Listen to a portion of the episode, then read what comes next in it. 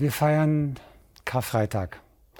Und ich betone das Feiern deswegen, weil es ein wichtiger, ja vielleicht mit der Auferstehung Jesu mit der wichtigste Tag ist im Jahr. Was wir alle empfinden, wenn wir an Karfreitag denken, ähm, manche haben ja schon 10, 20, 30, 40 Karfreitage hinter mir. Ich habe mal bei mir nachgeschaut, mit Bewusstsein habe ich so ungefähr 60 Karfreitage mitgefeiert und das in einer sehr, hm, ja, sagen wir mal, sehr bedrückenden Atmosphäre immer. Diese Tage waren geprägt von ähm, so einem unterschwelligen Vorwurf, der dann auch in Liedern oft kommt und äh, der einen äh, mit eingezogenem Genick vor Gott vorbeischleichen lässt. Ja, wenn nur gerade der Karfreitag wieder vorbei wäre. Denn was Jesus da erleidet, das ist ja meine Schuld. Es sind ja meine Sünden, die er da büßt. Und das ist ein Weg, ähm, der mir immer komisch vorkam. Ich dachte mir, was ist denn los? Wie kann denn, wie kann denn Jesus für die Sünden äh, der einzelnen Leute sterben, obwohl schon das Alte Testament voll ist von Zeugnissen darüber, dass Gott Sünden vergibt. Dass er sie in die tiefsten Tiefen des Meeres, also zehn, zehn Kilometer tief versenkt. Was hat denn Jesus eigentlich an Neuem gebracht? Und ich wurde im Laufe der Jahre immer fragender, woher, woher das eigentlich alles kommt. So diese übermaßen große Betonung der Sünde, des, des Sühnehandelns Jesu, dass er seinen Vater, der wütend ist und voller Zorn, besänftigen muss, damit er nicht zuschlägt. Da habe ich darüber nachgedacht und dann so im Laufe der Zeit findet man dann überall irgendwo, findet man ähm, Hinweise, die einem weiterhelfen können. Ist das wirklich so? Ist der Reichtum des Todes Jesu nicht, wenn man es mal grafisch darstellen würde, so ein, ein, ein, ein, ein so, so ein Bereich und der von der Sünde nur so ein Bereich, dem wollen wir ein bisschen nachgehen. Vielleicht bekommt dann dieser Tag noch eine ganz andere Richtung.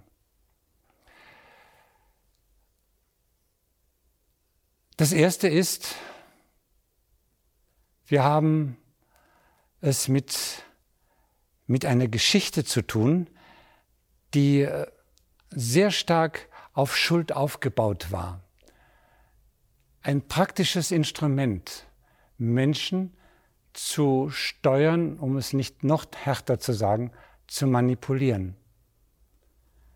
Man hat es über Jahrhunderte hinweg wunderbar verstanden.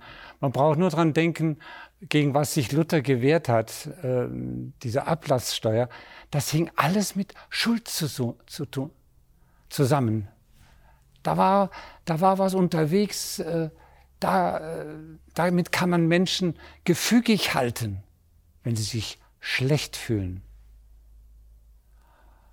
Und da kann man schon mal fragen, war es wirklich so?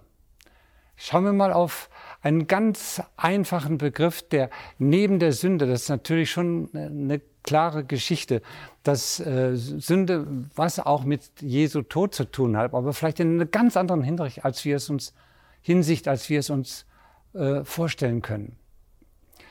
Ich habe nämlich bei all den vielen Sündenstellen, die wir schon auch so haben, die ja alle daher kommen, dass sie von Menschen geschrieben wurden, denen Sündenvergebung und Blut immer verbunden war mit, mit dem Tempelkult.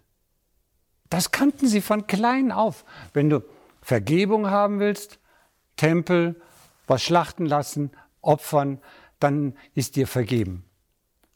Der, Kult, der kultische Vergebungskult war etwas, was also kultisch wirklich im, im Sinne von dem, dass er sich einfach eingebürgert hat, in, auch in das Bewusstsein der Leute, war etwas, was den Blick auf Jesu und seinen Tod am Anfang die Deutung gegeben hat. Sie muss da, damit umgehen. Und trotzdem gibt es nebenbei in der, im Neuen Testament auch noch einen ganz anderen Begriff. Und das ist Lytron auf Griechisch. Auf Deutsch heißt das Lösegeld.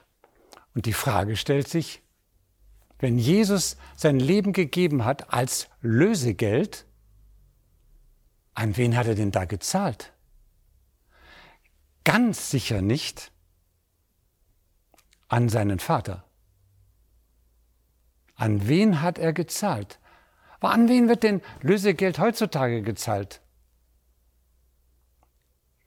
Doch nicht an den Vater, dessen Sohn gekidnappt wurde, sondern an die Verbrecher. Und so ist es bei den Lütern, wenn man mal genauer hinschaut in die Geschichte. Damals waren weniger die Verbrecher diejenigen, die erpressen konnten. Sie hatten kein Handy und auch sonstige Kommunikationsmöglichkeiten, um den Leuten Angst zu machen. Aber es gab etwas, was die Leute alle kannten. Es konnte passieren, dass eine Familie, weil Missernten waren oder sonst irgendwie, dass eine Familie verkauft wurde. Sie kam auf den Markt.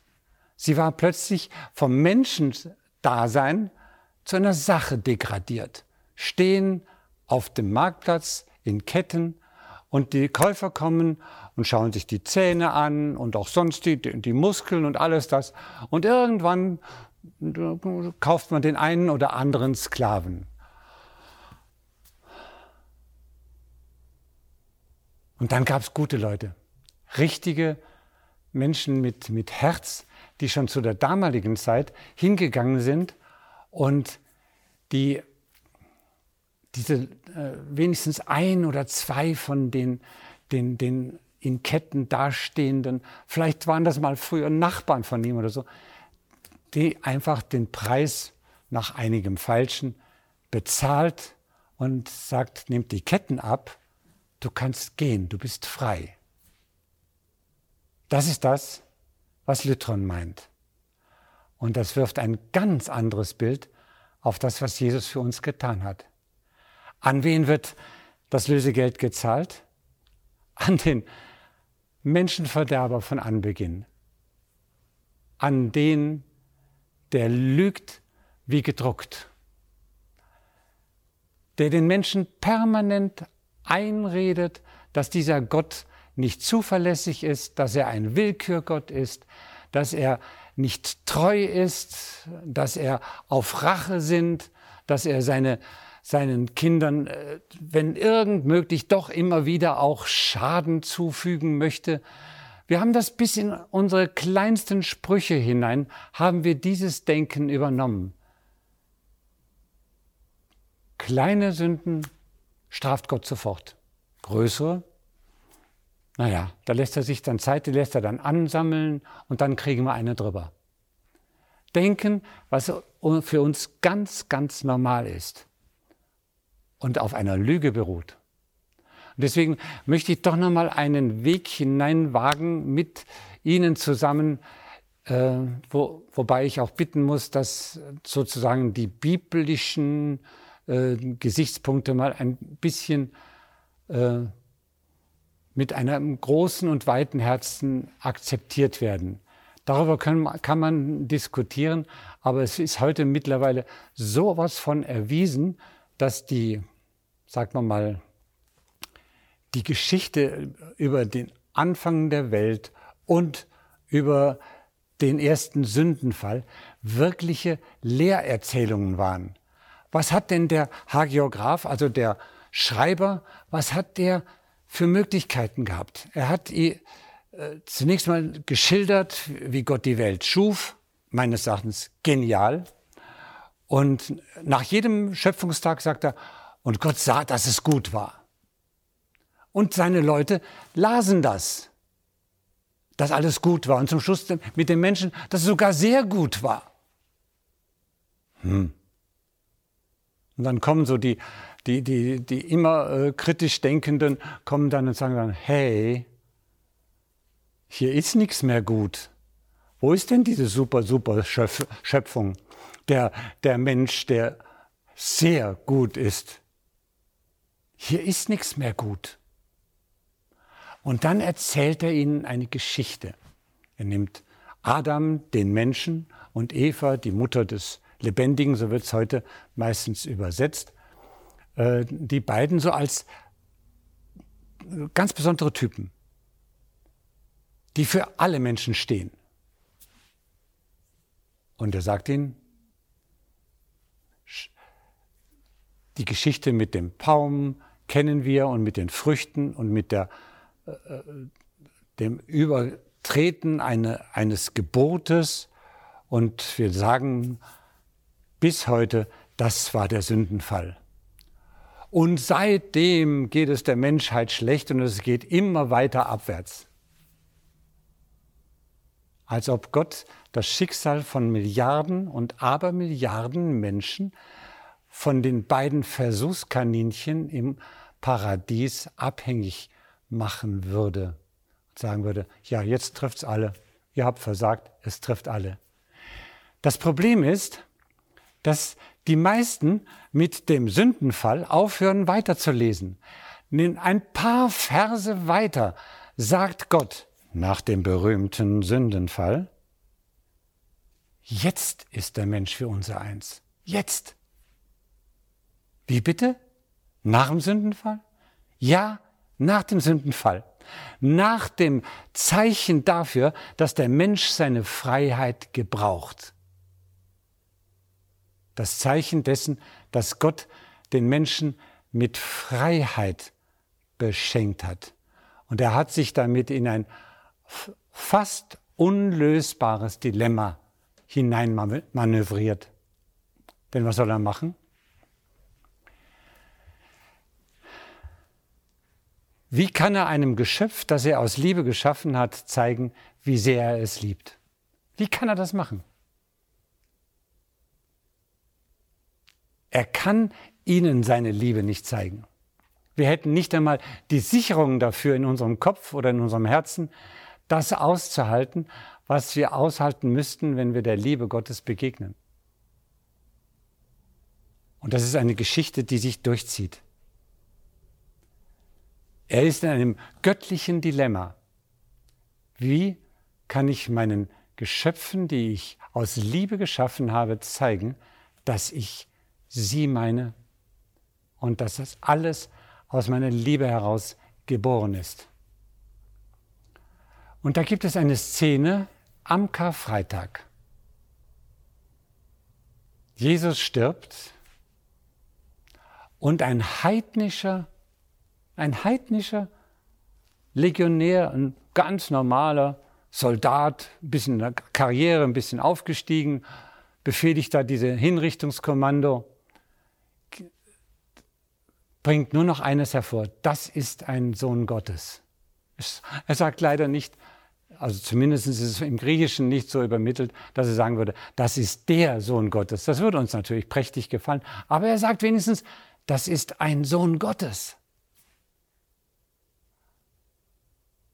Und jetzt denke ich an meinen ehemaligen Mathematik- und Physiklehrer, der einer der gefragtesten Kirchenführer war im ganzen oberbayerischen sogenannten Pfaffenwinkel gibt es ja wunderschöne Kirchen und der wurde für, wenn besondere Gesandtschaften oder so jemand da war, wurde er immer eingeladen, diese Kirchenführungen auch durchzuführen. Und er konnte ein Kreuz erklären bis ins Innerste hinein. Wunderbar und auch wenn es auch noch so ein barockes, relativ grausam dargestelltes äh, Bildnis war, er konnte es erklären.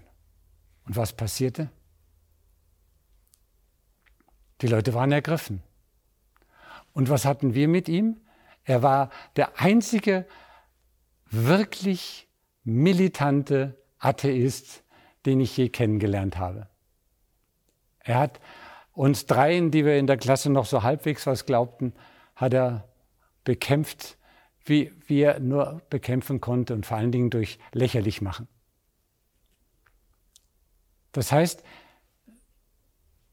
die göttliche Lösung hat, hat gegriffen. Gott hat sich aus dem Dilemma befreit weil er den Menschen seine Liebe nicht zeigen kann, weil sie es nicht verkraften würden, hat er ein Zeichen gesetzt, dass derjenige versteht, der es verstehen will. Der Jesus anschaut am Kreuz und verstehen will, warum hast du das getan? Da geht es nicht um einen Reparaturauftrag für die Welt. Da geht es um die Gewinnung des Herzens der Geschöpfe dieses Gottes. Und das ist etwas, was, ja, äh, schon mal ein ganz anderes Licht wirft auf all die lügenhaften Bilder, die man von Gott hat, die uns immer wieder auch äh, vorgebracht wurde, dass, dass Gott ja ganz anders ist und wir sollten da bloß vorsichtig sein und, und nicht zu sehr uns darauf verlassen, dass er ein liebender Gott ist. Er ist es. Wir feiern heute am Karfreitag, hm, ich würde fast sagen, das Begräbnis auch des letzten Zweifels in unserem Herzen an der Liebe Gottes, die er zu uns hat. Und ich könnte mir vorstellen, dass äh, Karfreitag tatsächlich ein Festtag wird. Ein Festtag, zu sagen, was Gott konnte nicht mehr tun, als dieses Zeichen zu setzen. Dieses für uns ja nicht nachvollziehbare Zeichen. Ich gebe alles her. Alles. Gott, Vater im, sagen wir jetzt im Himmel und muss mit ansehen, wie sein Sohn stirbt, aus purer Liebe zu uns.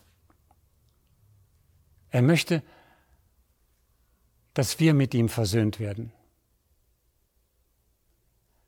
Dass wir all den Lügen, die über Gott erzählt wurden und auch wunderbar verbreitet wurden, ähm, dass wir diesen Lügen entkommen. Das ist die Sünde der Welt. Oder im Alten Testament immer wieder dargestellt, dass man Gott den Rücken zudreht, sagt, es interessiert mich nicht. Ich möchte dich so als Gott haben, wie dieses fürchterliche Monster, was wir manchmal auch noch in christlichen Kreisen äh, ja als scheinbar Offenbarung dieses Gottes akzeptieren sollen. Ich möchte es nicht. Gott möchte, dass wir ihn ohne dieses Lügengebäude als den anerkennen, der er ist und von dem Jesus erzählt hat. Und das ist der liebende Vater. Und dazwischen und darüber und danach kommt nichts anderes mehr. Einer der ganz, ganz großen Tage, Jahr für Jahr für uns Christen. Amen.